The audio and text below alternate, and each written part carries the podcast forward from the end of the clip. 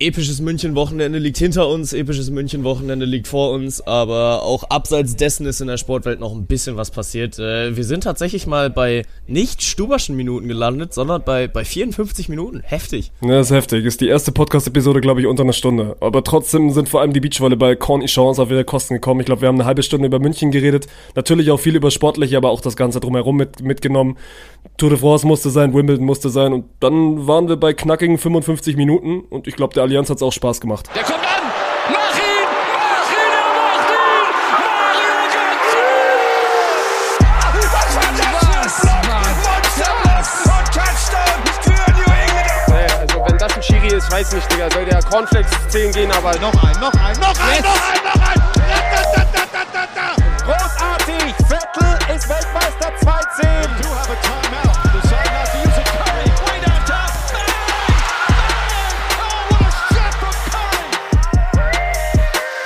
Mittwoch 14.30 Uhr, wir sind zurück aus München, zumindest jetzt für die drei Tage. Ich muss ein bisschen Uni machen. Bengt hat auch äh, Zeug in Köln zu erledigen. Aber natürlich haben wir uns jetzt die Stunde rausgenommen und äh, freuen uns mit euch zusammen diese äh, neue Episode frisch geschwebeltes Kölsch zu verbringen. Hallo nach Köln, hallo Bengt.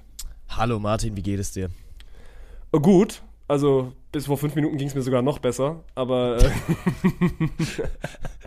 man munkelt, man munkelt, es sollte sogar schon wieder der zweite Aufnahmeversuch von uns sein. Möchtest du die Box jetzt aufmachen, ja? Das Nee, wir lassen, wir, lassen die Büchse, ist. wir lassen die Büchse der Pandora geschlossen. Wir Na lassen die gut. einfach geschlossen. Das ist Ja, alles äh, Future Me oder besser Vergangenheits-Us-Problems und wir freuen uns jetzt auf eine vollgepackte, pickepackevolle Episode, weil, ey, München hat abgeliefert, Mann. Ja, München war safe besonderes Turnier und äh, auch in der Art und Weise, wie wir es, glaube ich, noch nie erlebt haben, weil was da äh, alleine für eine Dynamik in München entstanden ist, war schon wild, aber ich glaube, bevor wir darauf eingehen, ähm, gibt es noch ein bisschen was anderes zu bereden. Äh, Wie, wie lange hast du eigentlich überhaupt noch Uni? Jetzt quasi dann fängt bei mir, also nächste Woche fängt die letzte Woche an und dann äh, sind Mittwoch die ersten Klausuren Ja. und das zieht sich dann nochmal über anderthalb Wochen und dann bin ich quasi durch für das Sommersemester. Oh, weil bei mir ist jetzt tatsächlich, ich habe letzte Woche Donnerstag meine letzte ever Uni-Veranstaltung gehabt. Muss sich das gut anfühlen. Ja, tut es, aber ist auch schon wieder ein bisschen seltsam, weil das war dann so dieses Gefühl, okay, ey krass, Uni ist jetzt vorbei, also klar, Bachelorarbeit steht noch aus und äh, die muss ich auch noch schreiben, aber das war wirklich so, du gehst dann da raus mit einer Prüfung und äh, weißt dann, okay, ey, ich muss ja jetzt nie wieder hin und das war schon, äh, war schon seltsam. Bist jetzt erwachsen. Das ist so der, der Sprung ins, ins kalte Wasser. Ich habe mich mit Tim Noack über, über genau dieselbe Szenerie unterhalten, weil wir meinten dann, glaube ich, irgendwie, die Ponys sind ja 30 geworden und ab 30 geht das Leben ja dann irgendwie so richtig los. Und Tim meinte dann, er fand diesen Sprung 29 auf 30 gar nicht so krass, aber diesen Sprung quasi mit der Uni fertig zu sein und das Studium abgeschlossen zu haben und dann jetzt quasi, also rein in die, in die reale Arbeitswelt, das Ja. soll viel heftiger sein. Deswegen, ich wünsche dir da ganz viel Spaß dabei. Ja, ich glaube, so ein richtig heftiger Moment wird dann erst noch kommen, wenn ich äh, überhaupt die Bachelorarbeit abgebe. Aber ja, da war's war es dann schon schon nochmal ein besonderer Moment. Ähm, nee, und keine Ahnung, wir hatten dann äh, gestern auch nochmal, äh, kann ich auch erzählen, weil wir im, in unserem Sportjournalismus-Studiengang, äh, ein relativ kleiner Studiengang sind, bei uns an der Sporthochschule, haben wir immer in jedem Semester, glaube ich, so drei bis 500 Menschen, die, die das Studium starten. Und äh, wir haben als Sportjournalisten einen relativ kleinen Studienkreis äh, mit 30 Leuten, die äh, immer, äh, ja genau, die immer nur zum Wintersemester anfangen, anstatt 60 bis 90 pro anderem Studiengang. Ähm, das heißt, wir sind einfach ein bisschen exklusiver da als Journalisten unterwegs, weil der Studiengang nicht so beliebt ist.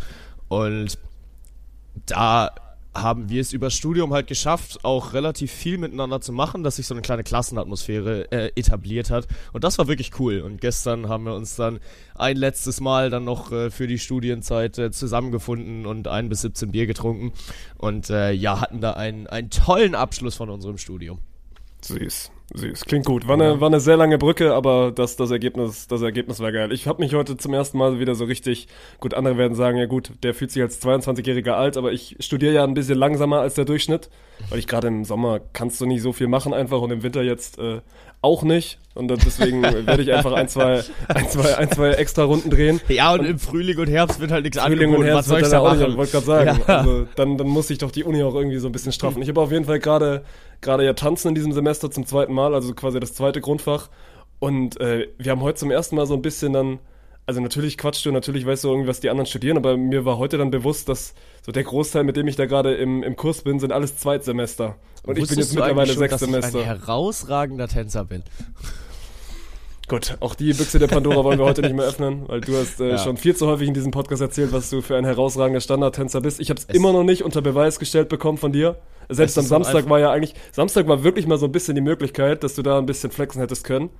Weil, Ja, ey, ja. wenn du Oscar gefragt hättest, der hätte dir sicherlich, was, was, auf was tanzt du denn am liebsten?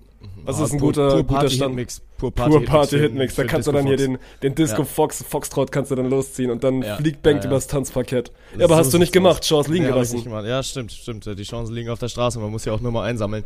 Ähm, nee, genau. Aber äh, ja, ich habe dich unterbrochen. Du wolltest gerade erzählen, dass du äh, mit zwei Semestern unterwegs bist. Ja, aber das sind allem Zweitsemester, die, also gut, die sehen nicht aus wie Zweitsemester. Ich würde auch mal sagen, das ist dann halt diese, diese Altersrange, da kannst du nicht erkennen, ob jemand 30 oder 18 ist. So, Ja. Aber ich habe jetzt nicht gedacht, dass das Zweitsemester sind. So, die hätten auch, die hätten auch gut im selben Semester sein können wie ich. Weil das ist ja Ja. dann quasi auch immer alles zusammengelegt. Also alle Sportstudenten, die dann Sportökonomie, Sportmanagement oder wie ich Sport und Medien machen oder halt, oder halt Gesundheitswissenschaften, die haben ja dann alle die gleichen Sportkurse. Deswegen, also natürlich, man kennt sich da nicht. Und du hast ja gerade schon gesagt, so eine Uni ist auch sehr, sehr groß. Aber das hat mich heute ein bisschen, ein bisschen schockiert. Vor allem, als die mir dann gesagt haben, was sie schon alles für Klausuren geschrieben haben und ich so, ja, also gut, ich bin jetzt seit drei Jahren an dieser Uni und die Hälfte von dem, was du mir gerade erzählst, habe ich noch vor mir. Aber gut, so, das eine hat, alles hat seine Vor- und Nachteile. Ich beschwere mich da nicht. Ja, absolut. Und ich meine, man muss am Ende des Tages auch seinen Weg finden, weil ich finde gerade am Anfang, es war bei mir zumindest so, dass ich halt noch heftig durchgezogen habe und dann irgendwann auch gedacht habe, ey, so Regelstudienzeit, das ist halt auch so ein Konstrukt, ne, da fragt am Ende gar keiner mehr nach. Aber Ja, äh, fällt halt bei mir weg, ne, weil mein Anfang ja direkt in die Corona-Zeit geflogen Ja. ist. Und ich sag mal so, in der Zeit hast du dir nicht gedacht, Mann, jetzt baller ich Studium durch, sondern hattest Ja. du dann, keine Ahnung, noch andere Faxen im Kopf. Ja, nee, das verstehe ich. Da, äh, glaube ich, können wir jetzt gerade aber den. Oh, oh, ja, doch, stimmt. Eine Sache muss ich äh, zu, zu der Party gestern noch erzählen. Ich habe aus Kiel meine Digitalkamera mitgenommen. Und ich mache jetzt immer auf Partys Fotos mit meiner Digitalkamera. Das ist so cool. Also das macht wirklich so viel Ist das Spaß. jetzt hier so das neue Polaroid-Ding? Weil ansonsten hast du doch immer so ein Polaroid-Apparat dabei und dann machst du immer so ein, zwei Fotos an dem Abend. Aber du drehst Ja. das Ding jetzt einfach quasi um. Also laut Bank sind jetzt wieder Digitalkameras in. Ist jetzt quasi dein Retro-Vintage-Move. Ja, genau, es ist der nachhaltige Retro-Vintage-Move, weißt du, weil das wird ja wieder cool. Ähm, ich klebe dann immer hier unten den Schieber ab, womit man dann einstellen kann oder womit man in die, in die Galerie reinkommt, Ja. ähm, damit keiner die Fotos löschen kann. Und äh, ja gut, es ist relativ offensichtlich, dass da halt was abgeklebt ist und wenn jemand das wirklich nicht haben will, dann kann er das auch einfach abziehen und löschen. Aber der Sinn dahinter ist schon, dass man da äh, keine Fotos löscht. Und das ist wirklich ein cooler Party-Hack. Also wenn ihr noch irgendwo zu Hause eine, eine äh, alte Digitalkamera rumfliegen habt, die machen halt ja auch komplett andere Bilder als so ein iPhone oder als so ein, so ein äh, modernes Handy. Ähm, viel War noch schlechter. so richtig, richtig Scheißqualität. Ja, Einfach mal so ja. eine ehrliche Scheißqualität. Ja, aber das ist für so Partyfotos wirklich cool. Also das hat einfach einen Vibe. Es hat einen wirklich coolen Vibe und äh, ich würde das äh, genauso wieder tun. Und übrigens äh, noch ein Party-Hack, dann sind Party-Hacks mit Bank auch wieder vorbei. Ähm, ich, äh, wie, wie machst du oder wie bestimmt ihr Musik auf euren Partys?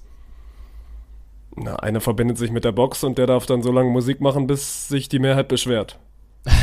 Okay, ja. Äh, Gegenangebot, eine Playlist erstellen und jeder fügt fünf Lieder hinzu. Na, funktioniert nicht, funktioniert Doch, nicht. Leute sind funktioniert- zu, Leute sind zu faul 100%. dafür.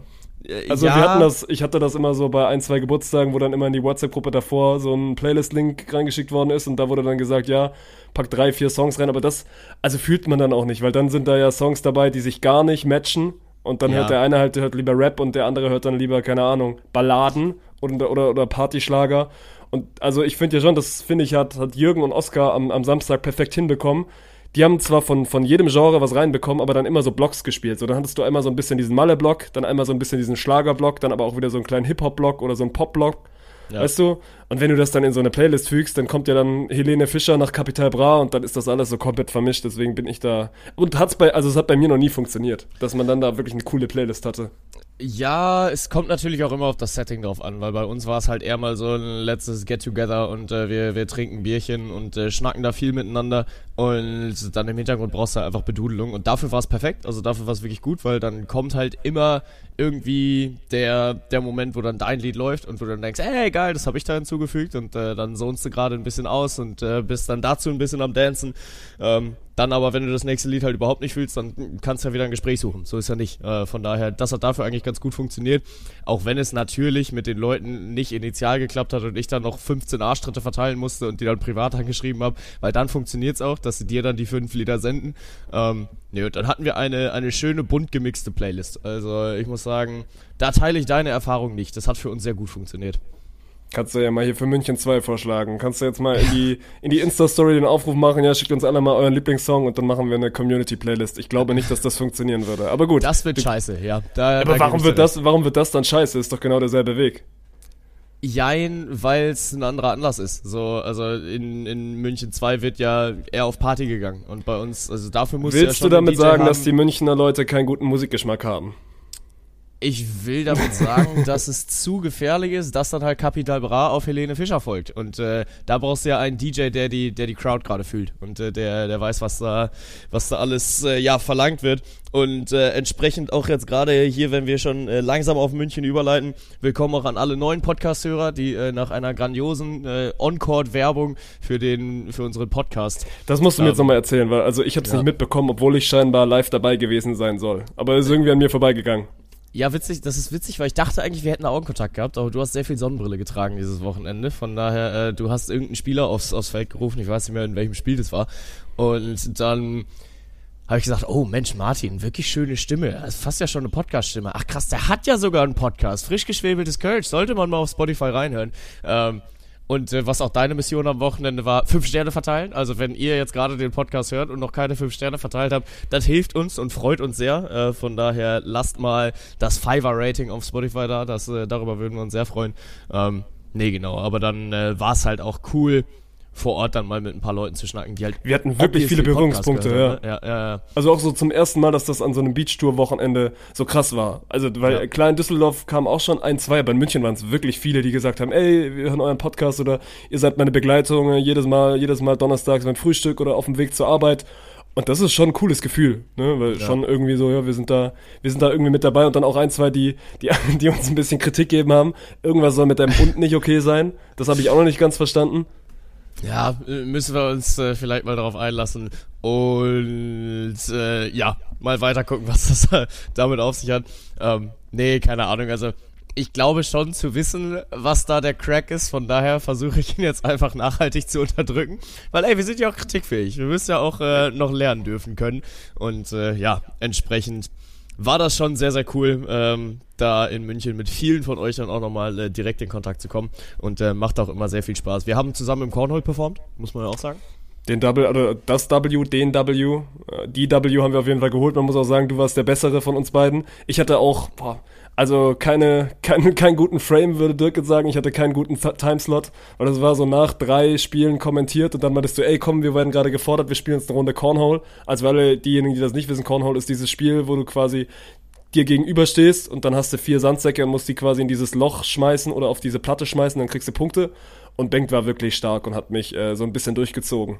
Rucksack war offen. Also, Rucksack war offen, du mich, ich hab's mir, da, hab's mir da sehr gemütlich gemacht. Und apropos Kritik, das wollte ich noch loswerden. Ich habe euch ja quasi letzte Woche nach der Episode gefragt, ob ihr den Unterschied auch spürt, weil ich habe natürlich wieder mein Kissen hinter mein Mikrofon gepackt. Ey, sind ein, zwei reingeslidet und haben gesagt, äh, jetzt, wenn sie es wissen, dann, dann hört man was. Deswegen das Kissen bleibt auf jeden Fall. Und TikTok hat mir mal wieder weitergeholfen. TikTok Bildungsplattform. Sage ich schon äh, seit jeher. Nein, sage ich eigentlich nicht seit Gut, jeher. bei ein, zwei bin, Themen äh, auch sehr schwierig, aber Ja, schon. Nee, aber. Äh, ja, ansonsten München auch sehr, sehr stabil gewesen. Erstmal auch Shoutouts an die Münchner Crowd, die es geschafft hat, am Samstag ähm, für mehr Umsatz zu, zu sorgen an der Ballerbude als an einem Düsseldorf-Wochenende. Und das ist schon wirklich heftig, weil ich hatte das Gefühl, Düsseldorf war stabil am Glas. München hat Düsseldorf in Grund und Boden getrunken.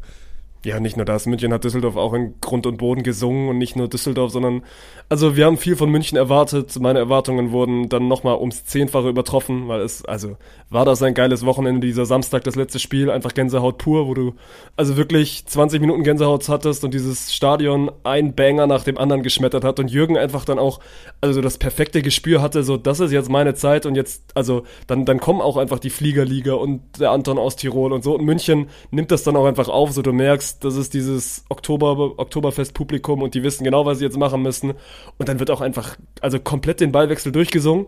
Das war ja fast so ein bisschen wie in der NFL, kannst du dich noch erinnern, wo wir in München waren und dann einfach also der, der, Nee, der Laufspielzug, ja, der Laufspielzug durchgezogen ist und dann hat das ganze Stadion Country Roads gesungen und das war das ja quasi so ein bisschen in der Light-Version.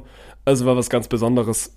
Ja, ja, ja, auf jeden Fall. Also für alle, die das Samstag nicht on Court oder im Stream erlebt haben. Es ist auch, ich habe es mir im Stream sogar nochmal angeguckt. Ich habe es mir im Stream nochmal angeguckt.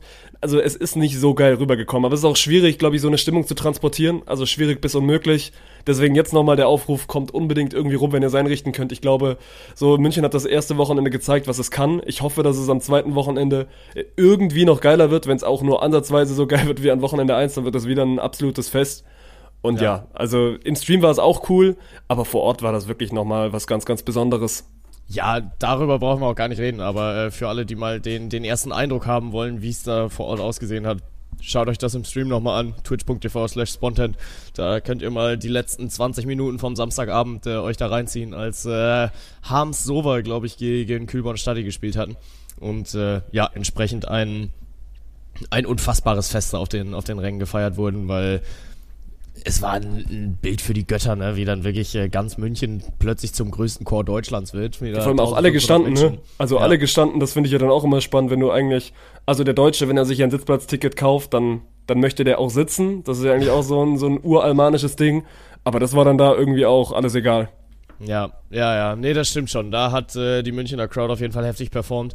Ähm, aber man muss ja auch sagen, sportlich ging es auch ein bisschen hoch her. Äh, manchmal äh, war das, was da auf dem Court passiert ist, äh, beziehungsweise in der Crowd passiert ist, für den Court auch nicht ganz so dankbar. Zumindest mal, wenn du einen großen Rotschopf fragst, äh, der, der seine Großmutter an der Seite hat. Ein Witz, den ich auch immer noch sehr gerne durchziehe, äh, dass Georg Wolf jetzt die Großmutter ist von Rotkäppchen, äh, die sich eigentlich als großer böser Wolf äh, herausstellt. Ähm, nee, aber es war, glaube ich, Sonntag, Halbfinalspiel und Peter Wolf ist dann plötzlich mal zum Schweigewolf geworden.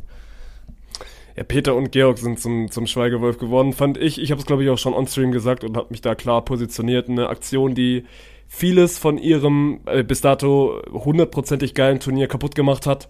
Weil Ich fand es äh, einfach nicht angebracht. Ich fand es einfach schwach in der Situation, weil sie, sie spielen also ein überragendes Turnier. Das muss man jetzt schon mal vor, vorneweg sagen. Das ist das beste Wölfe-Turnier, das ich, glaube ich, jemals von denen gesehen habe. Und ich habe viele Wölfe-Turniere gesehen. Die waren auf einer also auf einem Level, die haben wirklich jedem Team wehtun können. Ich hätte sehr, sehr gerne vielleicht auch mal ein Matchup dann gegen Nils und Clemens gesehen, aber sie hatten Yannick und Erik am Rande einer Niederlage. Dieser erste Satz im Halbfinale geht, glaube ich, 34, 32 aus. Und da war die Welt auch noch in Ordnung, aber dann lassen sie im zweiten so ein bisschen liegen, sind da, glaube ich, zu dem Zeitpunkt 16, 13 hinten. Und dann gibt's eben, also wir hatten ja, wir hatten ja die Jungs vom ASV Dachau, die, glaube ich, so ein Teambuilding-Wochenende draus gemacht haben. Ich freue mich maximal auf euch im, im Bounce House oder dann bei Dein Volleyball. Das äh, kann lustig werden, aber die haben vor allem, also nicht nur am Glas, sondern auch musikalisch und einfach ja, von, von der Dezibelanzahl echt maximal abgeliefert. Also haben dieses Wochenende da durchgepowert und durchgesungen und haben natürlich dann auch in dem Spiel ein bisschen rumgegrölt und ein bisschen, aber halt nicht gepöbelt. Also sie haben nicht wirklich irgendwie beleidigt und den Wölfen hat das dann aber trotzdem in der Phase nicht gepasst und, und Peter wollte dann irgendwie diese Tennisatmosphäre herstellen und, und wollte mehr Ruhe auf dem Court haben. Und da gehe ich halt nicht mit. Also ich möchte das nicht, dass es so ruhig ist wie beim Tennis oder wie beim Tischtennis oder wie beim Golf. Ich möchte diese Stimmung auch während der Ballwechsel. Und das Lustige ist ja, also in Satz 1, als bei den Wölfen gelaufen oder geläuft, oder jetzt bin ich grammatikalisch raus, auf jeden Fall, als, als die Welt noch in Ordnung war, auch vom Ergebnis, da ist doch Peter auch der Erste, der dann wieder orchestriert und der durch dieses Stadion quasi tigert und, und die Leute mitnimmt. Das ist doch auch geil, Mann. Das ist doch genau die Stimmung, die wir auch haben wollen.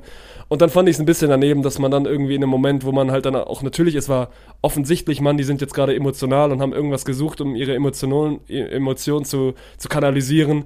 Und da haben sie für mich den falschen Ausweg gewählt.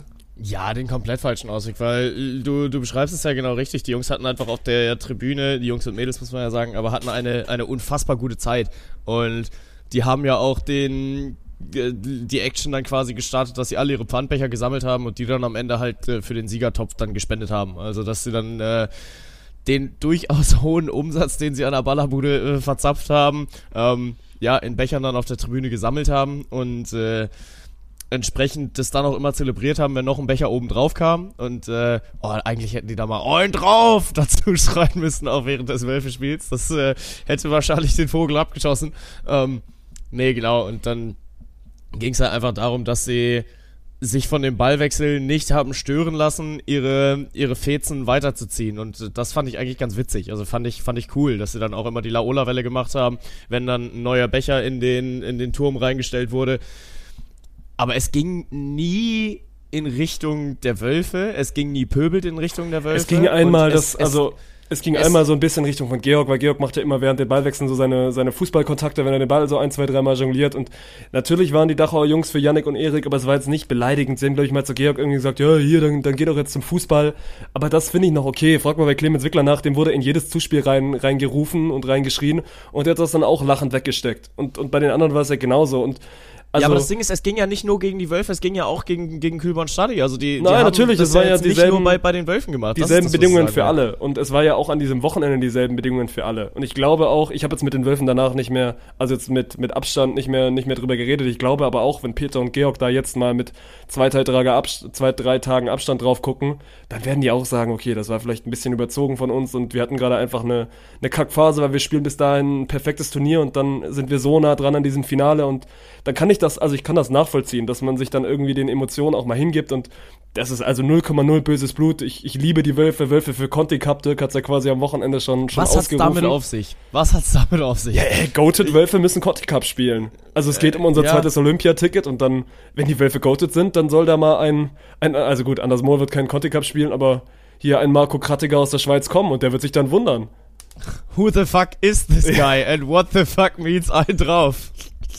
Ja, deswegen. Also nochmal, die Wölfe haben ein überragendes Turnier gespielt, sie haben sich damit ein bisschen kaputt gemacht und aber wie gesagt, das ist jetzt keine längere Sache. Ich glaube, München wird nächstes Wochenende wieder maximal performen und dann auch, also stimmungstechnisch wird das ähnlich gut sein und dann wird auch hoffentlich wieder ein bisschen in die, in die Ballwechsel reingegrölt, solange das einfach alles nicht beleidigend ist. Also weil wir hatten ja auch Ja. das Negativbeispiel in Bremen, wo, wo sich ein, zwei Fußballfans nicht beleidigen, äh, nicht benehmen konnten und dann Yannick Kübon da und also Yannick und Erik einfach aufs Übelste beleidigt Ja, haben. ja auch Natürlich geht das dann anderes. nicht. Also und ich glaube, die Dachauer Boys hatten auch, also es gab so eine Phase, wo dann Simon gespielt hat und dann wurden quasi, also Blockzeichen laut, laut zugerufen. Das geht dann auch nicht, dass du irgendwelche Taktiken dann verrätst. Aber solange das alles noch irgendwie in einem Rahmen bleibt, dann ist das, also von meiner Seite zumindest, sehr, sehr gewünscht. Und natürlich ist das ein kleiner Umschwung, weil es war in den letzten Jahren auch immer schon mal wieder so, dass beim Beachvolleyball so ein bisschen die, die Meta war gut. Also während den Ballwechseln ist halt auch, mal Stille und dann zwischen den Ballwechseln wird maximal irgendwie, also Lärm Ja. gemacht. Aber ich finde das gar nicht, gar nicht so schlecht, wenn wir da ein bisschen wegkommen und dann auch jetzt nicht immer diese Tennisatmosphäre haben, wo dann das ganze Stadion ruhig ist, weil die Leute haben ja Bock. Die Leute haben ja Bock, irgendwie Lärm zu machen. Die Leute haben ja Bock, irgendwie auch mitgenommen zu werden. Und gerade du und Richie werden da auch immer besser, so diesen Draht zu finden. Was ist cool, was funktioniert. Und das äh, würde ich, würde ich in keiner Welt irgendwie jetzt da dadurch, also beeinflussen wollen. Ja, auf jeden Fall. Und äh, also ich glaube, wir können uns ja auch darauf einigen, dass es halt darum geht, die, die Spieler nicht abzufacken. Also das ist jetzt auch nicht das Ziel, was wir verfolgen, sondern es geht halt einfach nur darum, äh, habt eine gute Zeit und wenn ihr gerade irgendwie auf den Tribünen euch unterhaltet, dann unterhaltet ihr euch halt auf den Tribünen. Aber es geht dann halt nur darum, okay, wenn dann jetzt vielleicht gerade ein, ein schwieriges Zuspiel da unterwegs ist, dass du dann jetzt vielleicht nicht genau in dem Moment des Kontaktes da einmal reinbrüllst, nur um den Spieler abzulenken. Da fängt es an scheiße zu werden, aber alles andere solange es äh, jetzt nicht irgendwie heftig unsportlich wird, ähm, ja, dafür sind wir genau bei der German Beach Tour da. Also darauf haben wir Bock und das wollen wir genauso, äh, das ist eine Atmosphäre, die wir genauso kreieren wollen. Und wir sind da noch in einer sehr, sehr privilegierten, in einer sehr, sehr privilegierten Atmosphäre. Guck mal in anderen Sportarten, da ist es gang und gäbe. Und ich will nicht sagen, ich will das nicht gut reden, dass man dann irgendwelche Spieler beleidigt. Das will ich überhaupt nicht haben. Aber dass man so vielleicht auch mal ein bisschen, ein bisschen pöbelt, ein bisschen stänkert oder einfach, einfach ein bisschen rumgrölt. Mein Gott, wenn man ein, zwei Bier zu viel zu viel getrunken hat, wenn sich das alles noch im Rahmen hält und einfach für eine gute Stimmung, für ein gutes Surrounding, für ein gutes Drumrum sorgt, dann finde ich das sehr, sehr erstrebenswert, wenn wir das, also, und wir sind da auf einem sehr, sehr guten Weg, glaube ich, mit der German Beach Tour, wenn wir den Weg einfach weiterverfolgen. Und selbst wenn das dann für ein, zwei Spieler bedeutet, okay, das ist eine neue Situation für mich, weil für einen Clemens Wickler ist das nicht neu, man. Auf der World Tour wird da auch, wenn du da gegen einen, einem Heimteam spielst, und natürlich wirst du dann ausgepfiffen. Und deswegen, Clemens hat das ja auch quasi, glaube ich, perfekt, perfekt beschrieben im Interview, der meinte, nö, das macht mir überhaupt nichts, ist doch cool, wenn die ihren Spaß haben und mich stachelt das im Zweifel einfach noch ein bisschen an, wenn die mir da in, in mein perfektes Zuspiel reinschreien. Und ich glaube, da, muss, da muss es hinkommen. Und wie gesagt, ich glaube auch, dass ein Peter und ein Georg äh, das im Nachhinein nicht mehr jucken wird. Und die werden dann nächste Woche oder dieses Wochenende wieder auf dem Court stehen und ey, hoffentlich genauso goated sein wie am letzten Wochenende, weil nochmal, die waren wirklich gut und die hätten sich auch dieses Finale gegen Clemens und Nils verdient. Und das Lustige oder das Perverse, Lustige an unserem Achterbaum ist, die werden wieder Quali spielen müssen am Donnerstag. und dann mal gucken, wo der Weg hingeht. Und äh, ja, und dann hoffentlich wieder mit Stimmung in München. Das ist, glaube ich, so ein bisschen das Abschlussfazit. Ja, zumindest mal das Abschlussfazit zu, zu den Wölfen, aber es gibt natürlich noch äh, tausende Dinge, über die wir reden könnten, aber ein paar, über die wir reden müssen. Ähm, du, du redest auch von Clemens Wickler wird ausgepfiffen, wird er auch im Finale, als er keinen Skyball zündet beim Matchball von 14 zu 5 oder was es dann am Ende war. Ähm, ja, aber auch da, also hat er ja mit Humor genommen und äh, ging da im Vorfeld auch einmal kurz mit den, mit den Dachauer Boys, äh, ob sie ihn jetzt adoptieren, weil äh, Clemens der letzte Bayer war, der noch im Turnier drin war und haben die Dachauer dann auch gesagt, ja, äh, du kannst dir aussuchen, wir, wir können für dich sein, aber wenn wir gegen dich sind, dann, dann gehen wir da auch voll drauf. Und so, ja, nee, will ich, habe ich Bock, also äh, beleidigt mich auf dem Feld. Ähm, so heftig natürlich nicht, aber. Das ist jetzt auch äh, wieder überspitzt ausgedrückt. Aber Dirk hat gefragt, ja, Ja, ja. gut, seid ihr jetzt für Clemens? Das ist ja quasi der, der letzte Bayer im Turnier und die Dachauer Jungs meinten dann auch so von wegen, nö, wir sind natürlich für den König, aber das ist ja dann auch wieder diese geile Transition, die wir mittlerweile hinbekommen haben. So, also ein Clemens Wickler, der 28 Mal Beachvolleyballer des Jahres war und fünfmal deutscher Meister, der ist nicht mehr automatisch Fanliebling. Natürlich hat er immer noch maximal viele Fans dann auch in München, aber wenn er gegen den König und wenn er gegen Erik spielt, so, dann sind die nicht das Favorite Team. Und das ist doch auch geil, dass du dann einfach mal weg davon kommst und dass sich einfach Yannick und Erik jetzt so einen Namen in diesem Sommer gemacht haben. Mein Gott, die spielen schon wieder Halbfinale, die spielen auch einfach, also natürlich sind sie menschlich einfach überragend, aber die sind auch sportlich so gut in diesem Jahr. drittes Finale für die. Ja, deswegen, ich kann das maximal nachvollziehen, dass man sagt, ey, ich, ich drücke meine Daumen da für den König und dann ist es mir in Anführungszeichen auch egal, dass auf der anderen Seite das beste Team Deutschland steht. Ja, absolut. Und äh, wurden dann ja auch mit einem sehr überraschenden Satzgewinn belohnt. Also lagen im ersten Satz, glaube ich, auch irgendwie 18-13 und 18-14 noch zurück. 17-11, es steht 17-11. Clemens Stimmt, und, Clemens und Nils führen ja. 17-11 gegen Yannick und Erik, die also schon dreimal mit diesem Satz abgeschlossen haben und dann, glaube ich, selber nicht so richtig wissen, wie sie den noch gewinnen. Hat, also hat dem Finale sehr gut getan, weil es dann echt nochmal echt noch mal spannend wurde. Gut, die anderen beiden Sätze dann hinten raus, da sind Nils und Clemens dann einfach auch besser und man hat gemerkt, dass bei Erik und Yannick der Ofen einfach aus war. Aber trotzdem, ey, das Finale hat wieder, wieder sehr, sehr viel hergegeben. Ja, vor allem im dritten Satz holt Nils dann mal plötzlich seinen Gold-Modus raus, ne? Also, es war sowieso ein heftiges Blockduell, was die beiden sich geliefert haben. Also, da wurde ja wirklich besser geblockt als, äh, den kann ich hier wiederverwenden, nach der ersten cringe Nachricht auf Tinder. Ähm, und äh, war auf jeden Fall einfach nur, nur krank, was Nils dann da im letzten Satz noch alles weggeblockt hat. Also ich glaube sechs Killblocks alleine im letzten Ich glaube, es Satz. geht 6-0 los. Also der, der dritte Ja. Satz startet, ne? also es geht 3-0 los mit, glaube ich, schon den ersten beiden Blocks von Nils, dann gibt's die Auszeit und dann geht's nach der Auszeit aber genauso weiter, steht irgendwie 6-0 und dann konntest du schon einen Deckel drauf machen und wusstest, ja gut, Ja. es wird eben nicht diesen Mega-Upset geben. Und für uns hat's ja so, also kleine Nebenstory, für uns hat das sehr, sehr gut gepasst, weil wir mussten quasi auf unseren, auf unseren Zug. Und das hat sich dann also äh, genau so ausgegangen. Also hätte dieser Satz noch irgendwie fünf, sechs Minuten länger gedauert, dann wäre es knapp geworden. Deswegen, mir war das ganz recht, dass es jetzt nicht mehr super spannend hinten raus war. Aber ja. Inwiefern hast du gepokert? Weil, also, du kannst ja die Hosen runterlassen, du musstest nicht mehr arbeiten. Theoretisch hättest du auch im zweiten Satz dann durchziehen können. Aber wollte ich ja und nicht. sagen, äh, wollte ich ja nicht. Dafür, also Ja, ja. natürlich wollte ich mir das Finale noch angucken und bei mir war es auch nicht ganz so schlimm, weil ich hätte einfach auch dann noch den Zug zwei Stunden später nehmen können. Es war ja eher bei euch so das Ding, die in Richtung Ja. Köln mussten. Da fuhr nur noch der und danach äh, wurde es schwierig, aber das, du hast es gar nicht mitbekommen. Das kann ich dann auch noch erzählen. Es war fast so ein bisschen wie so ein, wie so ein A-Promi auf dem Splash oder auf irgendeinem Festival, so wie Travis Scott. Some kind of superstar. Also wirklich dieses Ding, das Spiel ist aus und dann fährt Felix vor und nimmt sich quasi Oscar, Ritchie und mich dann mit und fährt uns dann einmal vom Gelände in Richtung, in Richtung Bahnhof und dann, also du kannst ja sagen, wir waren glaube ich zwei Minuten bevor der Zug abgefahren ist da und der Zug hatte zehn Minuten Verspätung, ansonsten wäre es sowieso schwierig geworden. Ja. Also das war alles auf die Sekunde durchgetimt und, und ist dann hinten raus ausgegangen. Deswegen GG Nils, dass du einmal kurz im Finale den Goated-Modus angeschmissen hast. Wobei, Ja. wenn du, wenn du das nächste Mal im ersten Satz bei 17-11 nicht einfach komplett aufhörst, Beachvolleyball zu spielen, dann passiert das Ganze ja auch nicht. Ja, das stimmt. Ähm, war aber alles okay, so wie es war. Hat ein äh, sehr episches Finale kreiert und ähm, auch die Voraussetzungen für die, auch da nochmal GG an dich und an Richie, an die lustigste Zugfahrt meines Lebens produziert. Also wirklich, äh, ich habe Tränen gelacht in dieser Zugfahrt, aber äh, ich glaube, da können wir nicht alles hier von weiter. Das ist kein auf den Podcast-Inhalt, Tisch denkt. Nee, das ist, das ist ja richtig, aber äh, wollte ich nur nochmal erwähnen, dass das wirklich eine tolle Zugfahrt mit dir war. Ähm, Und nee, wir genau. entschuldigen uns alle an alle, die neben uns und um uns herum im Ruheabteil gesessen haben. Also sorry geht raus, wenn ihr jetzt aus irgendwelchen Gründen diesen Podcast hört. Sorry, aber es war trotzdem eine gute Zeit. Und damit äh, machen wir das Zugthema auch ganz schnell wieder zu, nicht, dass wir hier irgendwie uns uns verhaspeln und verlabern. Wir müssen noch einmal kurz über das Frauenfeld auf jeden Fall reden, weil ja. das war das war auch wild, es war eine wilde Reise für Mary Schieder und Melanie Paul. Für Mary war es ja quasi das Heimturnier. Die mussten einen langen Weg gehen über über einen Loserbaum, weil sie auch also nie so wirklich Peakniveau gespielt haben an dem Wochenende, bis auf dann halt im Finale, da waren sie richtig gut gegen Tine und Sandra und holen sich einfach den den ersten Toursieg, ne, in ihrer Karriere und das ist dann immer also das ist, ist ein Achievement, man. Das ist ein Riesenerfolg ja. für die beiden. Die sind beide noch, noch richtig jung. Haben sie jetzt auch vor dieser Saison quasi zusammengetan. Mary ja den, den Schritt nach Witten da gewagt. Und boah, ey, ich ziehe da wirklich maximal alle Hüte davor. Es, es gehört einfach wirklich was dazu, so ein Turnier dann auch zu gewinnen. Und natürlich kann man jetzt wieder sagen, ja, das ist nicht so dolle besetzt gewesen, aber sie schlagen in einem äh, richtig, richtig guten Halbfinale Melly Gernert und Anna Kron und schlagen dann auch in einem, einem guten, guten Finale Tina und Sandra. Und dann hast du es dir verdient, Mann.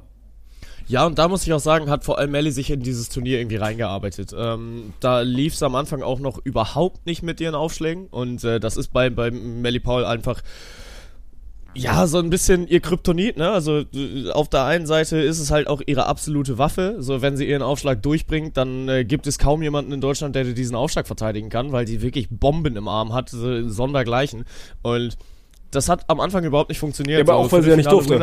Also sie durfte ja nicht. Also sie, sie durfte ja nicht, oder was heißt dürfen, aber sie hatte ja die Vorgabe, quasi nicht auf ihren Springer zu gehen, der, ja. also das Potenzial hat, der beste Aufstieg im Teilnehmerfeld zu sein, sondern es gab ja die Ansage von Stuli und von Hans, die da quasi in Witten so ein bisschen die Hand gerade drüber haben. Ja, jetzt komm, Melli, dein, dein Springer ist schon gut, aber wir üben jetzt erstmal Float. Und das haben ja. die beiden durchgezogen, weil auch die Matchups okay waren. Man, die haben jetzt, die haben jetzt nicht gegen so gute Gegner gespielt. Also da konntest ja. du, da konntest du auch mal ein bisschen ausprobieren und es hat ja dann auch äh, irgendwie gereicht, um im Finale zu stehen. Aber deswegen, sie haben sich ja quasi selber ein bisschen gelimitet und haben dieses Turnier auch einfach so ein bisschen zum Ausprobieren genommen. Weil, weil irgendwann musst du es ja ausprobieren. Du kannst ja natürlich kannst du 28 Mal im Training versuchen und da klappt's, aber du musst es ja dann auch irgendwann mal unter Wettkampfbedingungen anbringen. Deswegen, ja. ich finde den Gedanken sehr, sehr, sehr, sehr gut und sehr, sehr legitim. Aber ich finde es dann auch auf der, auf der anderen Seite sehr, sehr gut, dass man dann am Finalsonntag checkt, ey, okay, jetzt geht's hier um den Titel und dann packe ich auch meinen besten Aufschlag aus. Und dann hat sie ihn ja hinten ja. raus auch getroffen.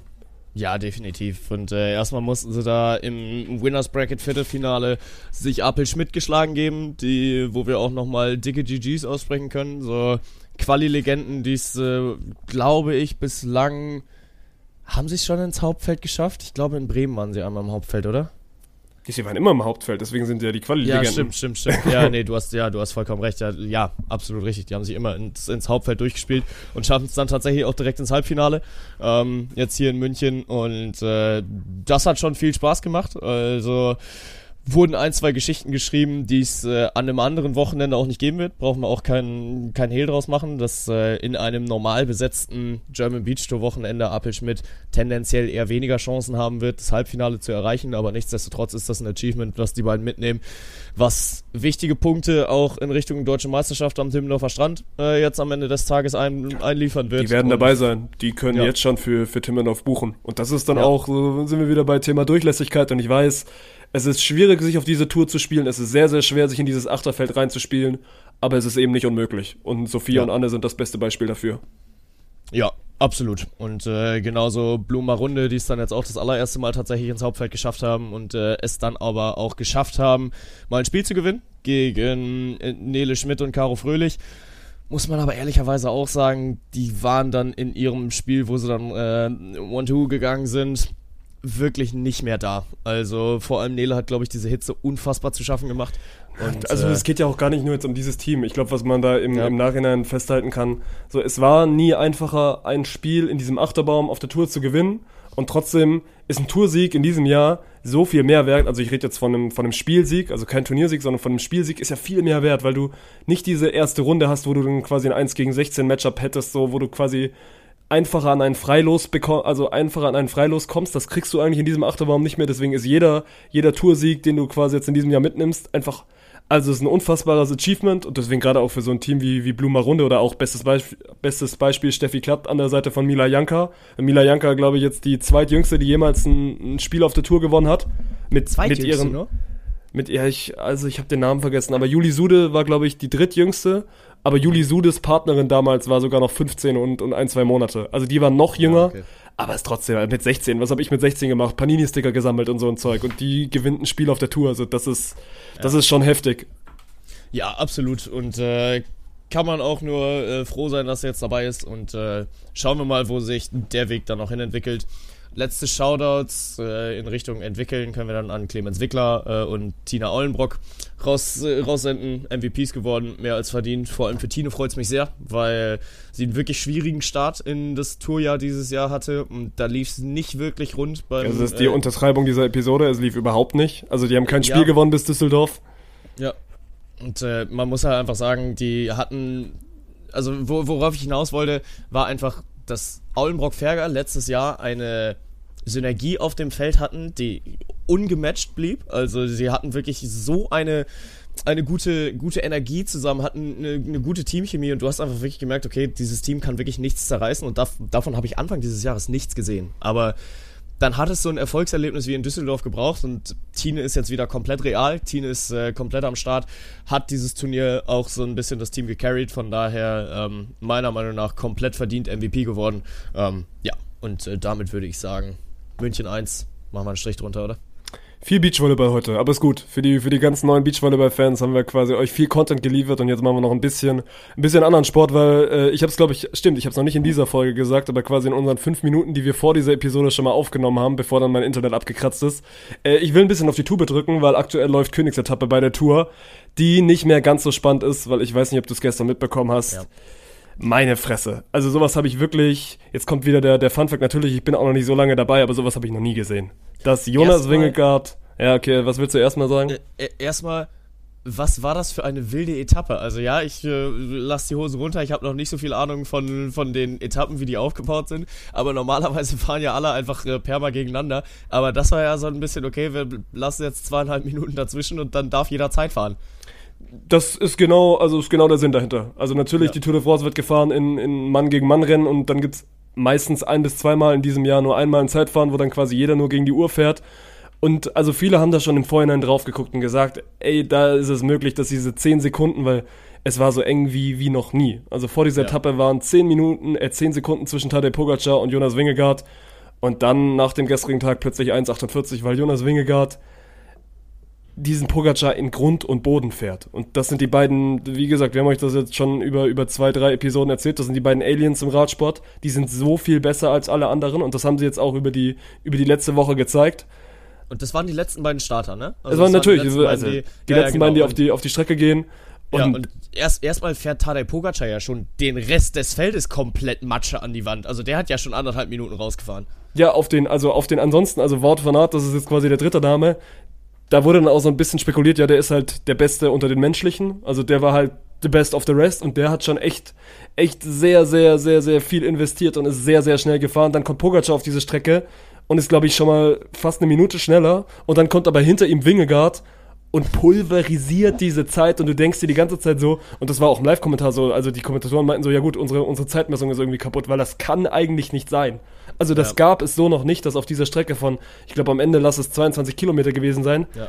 dass da diese beiden Superathleten so weit auseinander sind. Eine Minute 48, das sind Welten im Radsport. Das sind Welten, wenn du davor zwei Wochen um, rund um Frankreich gefahren bist und dich haben zehn um Sekunden, Sekunden genau, dich haben zehn Sekunden getrennt und dann hast du diese 22 Kilometer und plötzlich sind es eine Minute 48. Da, also das war gestern, äh, also ein heftiges Ausrufezeichen von Wingegaard und deswegen äh, deutet jetzt auch alles darauf hin, dass er die Tour gewinnt.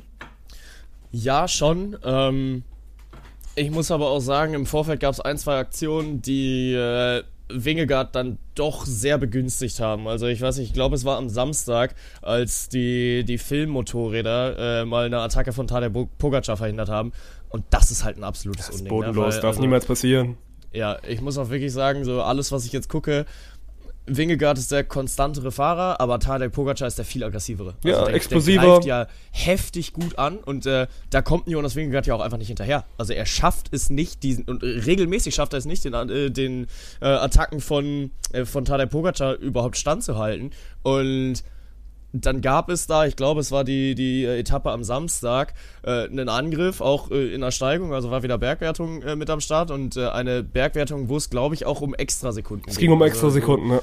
Ja, hätte, also, ist, hätte er diese Bergwertung gewonnen und sich wirklich absetzen können, dann äh, wäre es gut möglich gewesen in dieser Etappe, dass er das gelbe Trikot übernimmt. Deswegen ist es, ja. also es ist richtig, dass du das erwähnst, es war eigentlich ein, es hätte ein Turning Point sein können, weil, wie ja. du sagst, Jonas Wingegaard konnte diese Attacke, äh, Attacke eben nicht mitgehen. Ja, ja, ja, genau. Und das hast du dann auch gesehen, aber äh, Pogacar musste dann wieder äh, abflachen lassen, weil halt die Motorräder im Weg waren. Und normalerweise, ja, die müssen vorne wegfahren, aber die müssen halt, wenn da eine Attacke kommt, und es stand wirklich schon sehr offensichtlich drauf, da wird gleich eine Attacke kommen, ja. weil es geht hier gerade um heftig wichtige Punkte, dann da nicht zu schalten, kannst du nicht bringen. Und äh, das, das ist wirklich heftig, weil am Ende gewinnt Wingegaard diese, äh, diese Wertung, weil er dann seine Attacke vernünftig gesetzt hat und äh, ja, es kostet natürlich auch unnötig Kraft, ne? wenn du so eine Attacke ansetzt, die dann aber nach äh, fünf Sekunden wieder abbrechen musst. Und äh, ja, war äh, ein, ein ungeiler Moment auf der diesjährigen Tour. Nö, auch wieder so ein Moment, den ich, also den ich davor noch nicht so erlebt habe. Also das, ja. also die fahren ja auch alle nicht zum ersten Mal Motorrad. Also du musst ja, ich glaube Jens Vogt hat das jetzt mal erzählt im Interview, habe ich jetzt gestern irgendwie so gelesen. Also du brauchst ja also eine jahrelange Ausbildung, dass du da extra irgendwie mitfahren darfst. Und dann gibt es, glaube ich, auch nur eine, eine, sehr begrenzte Anzahl an Motorrädern, die da mitfahren dürfen, um genau eben solche Situationen nicht zu kreieren. Aber du kannst es natürlich nicht 100% verhindern, weil irgendwie willst du ja auch auf dem, auf dem TV-Bildschirm so nah dran sein wie möglich. Aber also, da wusste jeder, dass eine Attacke kommt. Also stand wirklich in der Bild am Sonntag. Und dann kommt dieses Motorrad da nicht weg und du siehst wirklich so Pogacar und deswegen, das ist ja, viele sagen dann, ja gut, dann hätte er doch einfach nochmal zwei Minuten später attackieren sollen. So einfach ist das nicht, man. Die fahren quasi vier Stunden am, am Anschlag und dann hast du so zwei, drei Patronen, wenn du sie überhaupt noch hast. Also wenn du sehr, sehr gute Beine an dem Tag hast, hast du so zwei, drei Chancen, wo du dann mal so eine Attacke setzen kannst. Und die kannst du ja nicht alle zehn Minuten setzen, sondern der geht ja dann auch, also körperlich geht er ja so ins Laktat, dass dann erstmal danach kurz Sense ist. Und deswegen konnte er ja dann. Sauer. Nö, nö, genau. Der Muskel ist dann einmal sauer und deswegen konnte er dann quasi auch diese zweite Attacke, die dann Jonas Wingegaard gegangen ist, kurz eine Minute später, da kann er dann nicht mehr nachgehen, weil, weil, weil der dann einmal kurz, da ist der Ofen mal für zwei, drei Minuten aus. Deswegen, ey, das hat das Rennen auf jeden Fall beeinflusst, also im negativen Sinne. Aber wenn du jetzt dieses Zeitfahren von gestern gesehen hast oder vom Dienstag, je nachdem, wann ihr diesen Podcast hört, äh, dann, äh, ja gut, hätten es diese ein, zwei Sekunden auch nicht mehr ausgemacht, weil da war Wingegaard dann einfach in einer anderen Liga. Ja, ja, das ist äh, definitiv der Fall. Und äh, jetzt gerade Königsetappe am Start für uns. Äh, für euch war es dann mindestens mal gestern, aber was passiert heute? Es geht äh, auf, auf den höchsten Punkt der Tür, glaube ich, auf 2300 Meter hoch. Und das war ja dann eigentlich so die Etappe, wo viele draufgeschaut haben, weil nochmal niemand hat damit gerechnet, dass das Zeitfahren gestern so deutlich, deutlich ausfällt. Ich gucke es mir natürlich jetzt gleich trotzdem an, weil also es gibt ja dieses eine Szenario, dass Wingegaard vielleicht gestern einfach also drüber gegangen ist und dann heute vielleicht ein, zwei Ermüdungserscheinungen hat und vielleicht dann Pogacar, der in den Bergen durchaus der bessere sein kann, weil er eben ein bisschen explosiver ist, dass er sich dann nochmal noch mal rankraxeln kann irgendwie. Ah, es müsste schon. Also es müsste die nächste Sensation passieren, wenn sich das jetzt nochmal umdrehen würde. Es würde trotzdem auch irgendwie zur, zur Tour dieses Jahr passen, weil Tour, habe ich das auch schon in den letzten Episoden gesagt, macht so viel Spaß, weil einfach so viel passiert, weil es so spannend ist. Deswegen Vielleicht liegt ja noch was in der Luft, aber ja, eigentlich ist Wingegaard seit gestern einfach der, der bessere Fahrer. Rankraxeln eh immer geil, muss ich sagen. Also da äh, kann, kann, man viel mitmachen. Nee, aber ja, ich bin auch sehr gespannt. Ich fand vor allem geil, wie, wie Pogacar danach reagiert hat, nachdem er da wirklich an die Wand gefahren wurde, weil dann geht er hin und äh, gratuliert seinem Kontrahenten. Siehst du aber dann auch in seinen Augen, ja, Glückwunsch, aber ich lasse dich nicht von der Leine. Nö, das also, sowieso äh, nicht. Aber sei bereit für die nächste Attacke. Das hast du wirklich in seinem Blick gesehen. Ähm, sportlich fair, aber auch sportlich motiviert und deswegen äh, schreibe ich diese Tour auch noch lange nicht ab. Nö, das nicht, aber also gerade diesen Fairness-Faktor kann man schon nochmal schon noch mal rausstellen. Das hat ja bei den beiden auch einfach schon echt, also eine Historie mittlerweile, weil im letzten Jahr ist Pogacar gestürzt auf einer Abfahrt und Wingegaard hat quasi gewartet auf ihn, also ist dann auch nicht, ja. auch nicht davon gefahren und in diesem Jahr hast du es ja auch gesehen. Man, die respektieren sich wirklich auf einem Niveau. Die wissen beide, dass sie sehr, sehr gute Fahrradfahrer sind, dass sie auch einfach besser sind als der Rest des Feldes. Aber dann zum ja. Beispiel, also fahren dann auch irgendwie so, jetzt nicht Hand in Hand, aber quasi Rad an Rad über die Ziellinie, weil sich niemand so wirklich absetzen kann. Ich kann mir auch gut vorstellen, dass das heute wieder passiert, wenn Pogacar merkt, gut, ey, wir sind einfach am Berg genau gleich gut und wir können uns nicht absetzen, dass es dann immer wieder diese Bilder gibt, wo sie einfach dann, also Rad an Rad über die Ziellinie fahren. Und ja. also das gehört dann auch schon irgendwie dazu. Natürlich hätte es auch was, wenn die sich jetzt irgendwie so gar nicht ausstehen könnten und dann dann auch so ein bisschen so ein kleiner Hassgipfel draus wird. Aber ich, äh, ich kann mir das schon sehr, sehr gut angucken, wenn da zwei Fahrer sind, die sich wirklich maximal respektieren, die einfach auf dem, auf dem Rad jedes Mal wirklich, also alles, alles raushauen und ja, muss man jetzt auch nochmal erwähnen, nach gestern sind natürlich auch wieder äh, jegliche Hajo Seppels der Welt oder also jegliche Doping, Dopingfahnder der Welt irgendwie aus, aus ihrer, aus ihrer kleinen, kleinen Lücke gesprungen, weil, also es ist Hat nicht menschlich. Getweetet? Ich glaube nicht Hajo Seppelt, aber gestern war Twitter natürlich ja. wieder voll so, weil viele sich das nicht vorstellen können und ich kann es mir eigentlich auch nicht vorstellen, wie also eine, nochmal, eine Minute 48 ist so viel Zeit, Mann. Der fährt so viel schneller und natürlich bist du dann irgendwie schnell. Du willst dir das ja erklären und du kannst es dir aber nicht wirklich erklären und dann denkst du dir, ja gut, vielleicht hat er einfach den besseren Arzt als der andere. Aber nochmal, ich habe das glaube ich schon vor zwei Wochen gesagt, ich, ich möchte mich, also ich setze mich damit auseinander, aber ich möchte glauben, dass die alle clean sind und ich möchte glauben, dass die alle nichts nehmen, weil ansonsten kann man diese Tour auch nicht, also nicht, du kannst sie dann nicht genießen und daran hat sich bei mir nichts geändert ich kann es trotzdem auch verstehen, dass da nach gestern oder nach dem Dienstag dann einfach äh, zumindest der ein oder andere mal wieder den, den, Finger in, den Finger in die alte Wunde drückt und sagt, ja gut, guck mal, vor 10, 12, 15 Jahren, da wurde einfach das ein oder andere Mittelchen zu viel genommen und dann konnten die genau solche, solche Wunderzeiten fahren. Aber also nochmal, die, die Technik hat sich weiterentwickelt, so und natürlich gibt es auch einfach. Sportart hat sich weiterentwickelt. leistungsfähiger, da brauchen wir uns ja nicht drüber ja. unterhalten. Also es gibt ja, äh, also ich glaube, ich hatte mal eine Studie darüber gelesen. Theoretisch ist die ist der, der Weltrekord von Usain Bolt noch lange nicht das Ende der Fahnenstange. Also es, es wird Mensch sicherlich irgendwann jemand kommen, der, der schneller die 100 Meter läuft. Ja, ähm, der Rekord kam auch 50 Jahre zu früh, ist das, äh, was in der Studie dann der Konsens war aber tendenziell der Mensch entwickelt sich weiter, der Mensch wird leistungsfähiger und theoretisch ist der Mensch in der Lage, 100 Meter in sechs Sekunden zu laufen. Und äh, bis dahin muss aber halt noch ein bisschen Zeit vergehen und ähm, klar soll jetzt auch nicht bedeuten, dass nicht alle irgendwie clean sind. Ich glaube, da hatten wir das ja letzte Woche auch mal einmal bei uns im Discord-Channel, dass äh, irgendjemand gedopt die 100 Meter schneller als Usain Bolt gegangen, äh, gerannt ist, aber es war dann halt ähm, ja, äh, irgendjemand von solchen Athleten, die nicht viel von Dopingregeln halten und deswegen kein offizieller Weltrekord. Ähm, und da äh, habe sich dann, ja, ob der jetzt der Rekord anerkannt werden sollte oder nicht. Wir brauchen nicht drüber reden, dass der Sport clean bleiben muss, aber solange es nicht nachgewiesen wird, gilt in Deutschland die Unschuldsvermutung. Und das gilt sie auch für, für Sportler, für Profisportler. Und von daher, ja, bin ich da der, der festen Überzeugung, dass wir auch alle diese Sportart schauen dürfen und genauso feiern dürfen. Gut, dann äh, haben, wir, haben wir vier Beachvolleyball, haben ein bisschen Tour de France, dann müssen wir jetzt noch einmal äh, ein bisschen Wimbledon machen, weil da sind äh, sowohl bei den, bei den Herren und die Damen kommen bei uns immer ein bisschen, bisschen zu kurz, gerade was das Tennis angeht, aber in beiden Teilnehmerfeldern echt, boah, also historisches passiert. Ja, ja, absolut. Äh, für mich der, die glasklare Nummer 1 dieses Turniers, Novak Djokovic, wurde vom Thron gestoßen.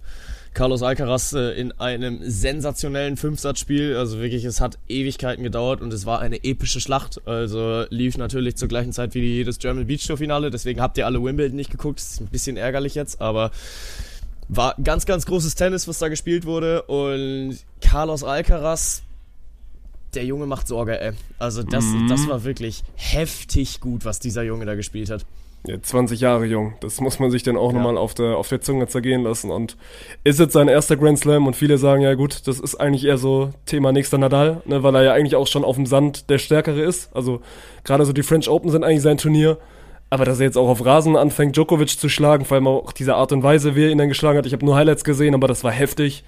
Äh, der wird uns auch noch in, in Zukunft, glaube ich, sehr, sehr viel Freude, Freude machen. Und dann ist man ja jetzt sogar schon wieder, ich habe das auf Twitter viel gelesen, ja gut, wer ist denn dann so ein bisschen sein großer Gegner? Also wer ist der große Gegner ja. von, von Carlos Alcaraz? Weil den suchst du ja gerade noch, ne? Den gibt's aktuell Absolut. noch nicht. Ich bin da auch sehr gespannt, wie sich die nächsten 15 Jahre Tennis entwickeln werden, weil für mich kam das Gefühl auch noch zu früh. Ich habe ja schon lange erzählt, ich äh, weiß nicht, wer gerade diesen Novak Djokovic aufhalten soll ist jetzt passiert und es ist vor allem von einem fucking 20-Jährigen passiert, wo Novak Djokovic danach im Interview steht und sagt, äh, ja, also der bringt schon so ein bisschen äh, das Beste aus allen drei Welten von Roger Raffa und mir mit und dann redest du hier über Future Goat. Also dann redest du wirklich darüber, wenn der jetzt die nächsten 15 Jahre die, die komplette Tenniswelt an die Wand spielt, dass man da mal den Namen Carlos Alcaraz auch in einen Ring mit Novak Djokovic, Rafael Nadal und Roger Federer werfen darf. Ähm, und ich bin sehr gespannt, weil ja, aus dem aktuellen jungen Teilnehmerfeld, immer wenn es dann in den direkten Duellen darum geht, dann können ihn ja die Kaspar Rütz und Holger Rühnes dieser Welt äh, überhaupt nicht ansatzweise das Wasser reichen. Nö, das ist dann einfach noch eine, eine, andere Liga. Also natürlich, ich bin da sehr, sehr vorsichtig mit einem, einem Goat in einer Sportart, der gerade 20 ist und und sein erstes Turnier gewonnen hat, aber er bringt alles mit, das hat Djokovic auch ja. gesagt, er bringt wirklich alles mit, er ist wirklich irgendwie so das Beste auf, auf nicht auf both, sondern auf, auf drei Worlds, ne, weil er bringt irgendwie, three auf Three Worlds, ne, er bringt das mit, was Djokovic hatte, er bringt aber auch irgendwie so ein bisschen was mit, was, was Federer hatte und natürlich ist er am ersten Nadal, weil das ist sein Untergrund und ist ja dann auch irgendwie so natürlich Alcaraz Nadal, das liegt nahe, weil die auch irgendwie aus derselben, aus derselben Region kommen, aber der kann wirklich sehr, sehr viel Spaß machen und dann keine Ahnung, dann guckt, dann guckt man zu einem zu einem Medvedev oder vielleicht auch zu einem Sascha Zverev, das ist ja alles so ein bisschen dieselbe Generation. Aber, also, und, oder, oder gerade die Namen, die du gesagt hast, aber das ist ja dann trotzdem, also nicht ansatzweise dasselbe Level, weil diese, diesen Peak und diesen Upside, die, die Alcaraz jetzt zumindest mal gespielt hat, und das vor allem auf der größten Bühne der Tenniswelt. Also, für mich ist Wimbledon das größte Turnier, was es, was es jemals gegeben hat und was ja. es jemals geben wird, und das ist auch für viele so. Und da wirklich in seinem, also gerade auch in einem Finale gegen Djokovic, was hochklassig ist. Er hat dieses Finale ja nicht geschenkt bekommen. Er hat diesen Titel ja nicht geschenkt bekommen, sondern er hat Djokovic, einen sehr, sehr guten Novak Djokovic geschlagen. Ähm, das ist eine Ansage an, an auch, ey, einfach Future Generations, die da, die dann erstmal irgendwie in die Tenniswelt kommen, so, ich bin jetzt auch noch mal die nächsten 15, 16 Jahre auf diesem Niveau hier. Also wir klopfen mal auf ja. Holz, er verletzt sich nicht, aber der wird uns noch sehr, sehr viel Spaß machen.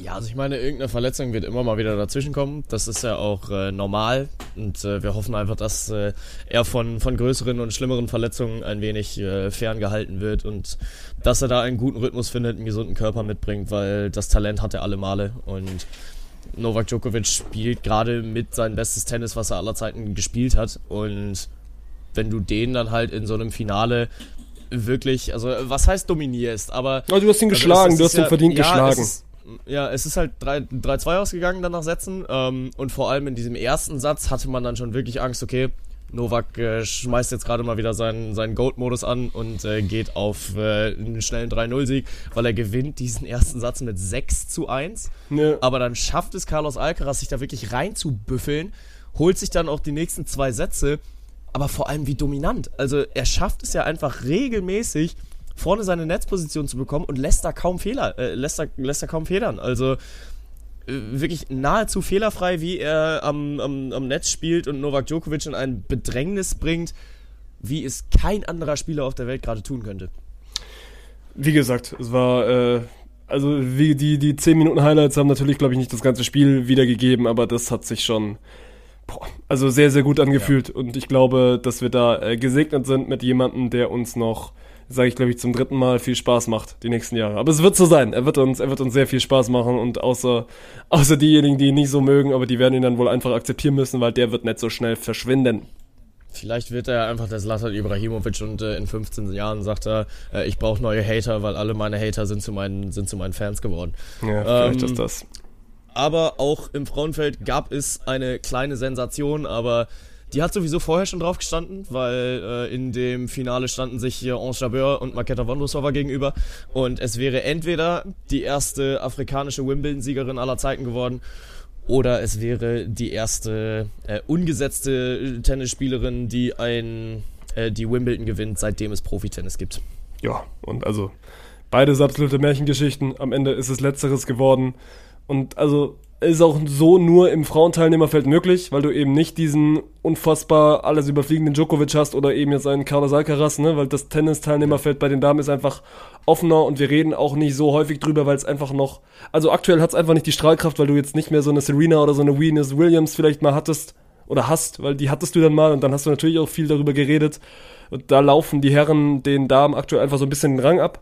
Die hatten jetzt lange mit Nadal, mit, mit Federer und mit Djokovic einfach so drei Strahlemänner. Aber trotzdem, das soll, soll nicht untergehen, was das für ein, ein heftiger Erfolg ist. Ne? Also ungesetzt in dieses Turnier zu gehen und dann am Ende die, diese Schale hochzuhalten. Und auf, auf der anderen Seite so, es ist nur eine Frage der Zeit, bis dann auch äh, zum ersten Mal eine, eine afrikanische Dame dann einen Grand Slam gewinnt. Deswegen also sind, sind zwei, zwei sehr, sehr geile Storylines gewesen am Wochenende. Ja, auf jeden Fall. Und ich glaube, bei uns Jabeur steht so ein bisschen drauf, dass sie äh, eigentlich schon häufig dran geschnuppert hat, aber dann doch wieder nicht und wieder nicht schafft. Und äh, ich bin da aber eigentlich auch ganz guter Dinge, dass es äh, irgendwann passieren wird. Also bei den French Open hat es immerhin auch ins, ins Viertelfinale geschafft. Äh, ich äh, klicke mich gerade hier so ein bisschen durch. Australian Open war dann in der, in der zweiten Runde Schluss tatsächlich auch gegen äh, Marketa Vondrosova. Ähm, und entsprechend, ja, ist das gerade so ein bisschen ein Duell, auf das man äh, sehr gespannt gucken darf. Und ja, hat auch da viel Spaß gemacht und natürlich äh, riesengroße Glückwünsche gehen raus an Marketa Vondrusova, die es dann auch endlich mal geschafft hat. Gut, mit Blick auf die Uhr, hast du noch was oder, oder klemmen wir ab? Ich glaube, äh, damit sind wir eigentlich ganz gut durchgekommen, was äh, jetzt alles so noch anstand. Wenn wir jetzt aufs kommende Wochenende gucken, Frauen-WM geht los. Da gibt es natürlich äh, die ein oder andere Storyline, die sich auch abseits der deutschen Nationalmannschaft verfolgen lässt. Ich bin äh, sehr gespannt, wie Alexia Putellas dieses Turnier bestreiten wird. Ähm, ja, äh, es ist wieder Race Week. Daniel Ricciardo äh, darf sich das erste Mal wieder in ein Formel 1 Cockpit setzen. Da kann man sich drauf freuen. Aber Highlight wird selbstverständlich die German Beach in München. Und äh, nicht nur die wird euch präsentiert von der Allianz, sondern auch diese Podcast-Folge. So machen wir das. Wir sehen uns entweder in München oder hören uns nächsten Donnerstag wieder. So machen wir es. Bis dann dann. Ciao, ciao.